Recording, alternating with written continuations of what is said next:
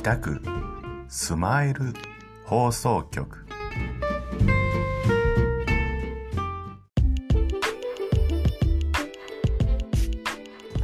皆様こんにちは。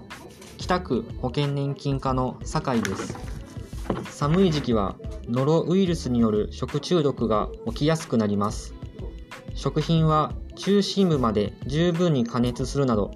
食品の取り扱いに十分注意して感染を防ぎましょう。食事の前やトイレの後にはしっかりと手を洗うなどして予防を心がけましょ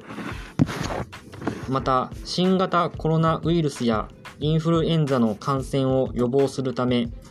マスクを着用し3つの密を避けましょう。十分な栄養と休養をとり室内が乾燥しないように気をつけましょう。北区役所では窓口において笑顔で素早く正確に対応する 3S 運動の推進をテーマとして保険年金課では次の内容に取り組んでいます。お客様を明るく爽やかにお迎えしますお客様のニーズを正確に把握します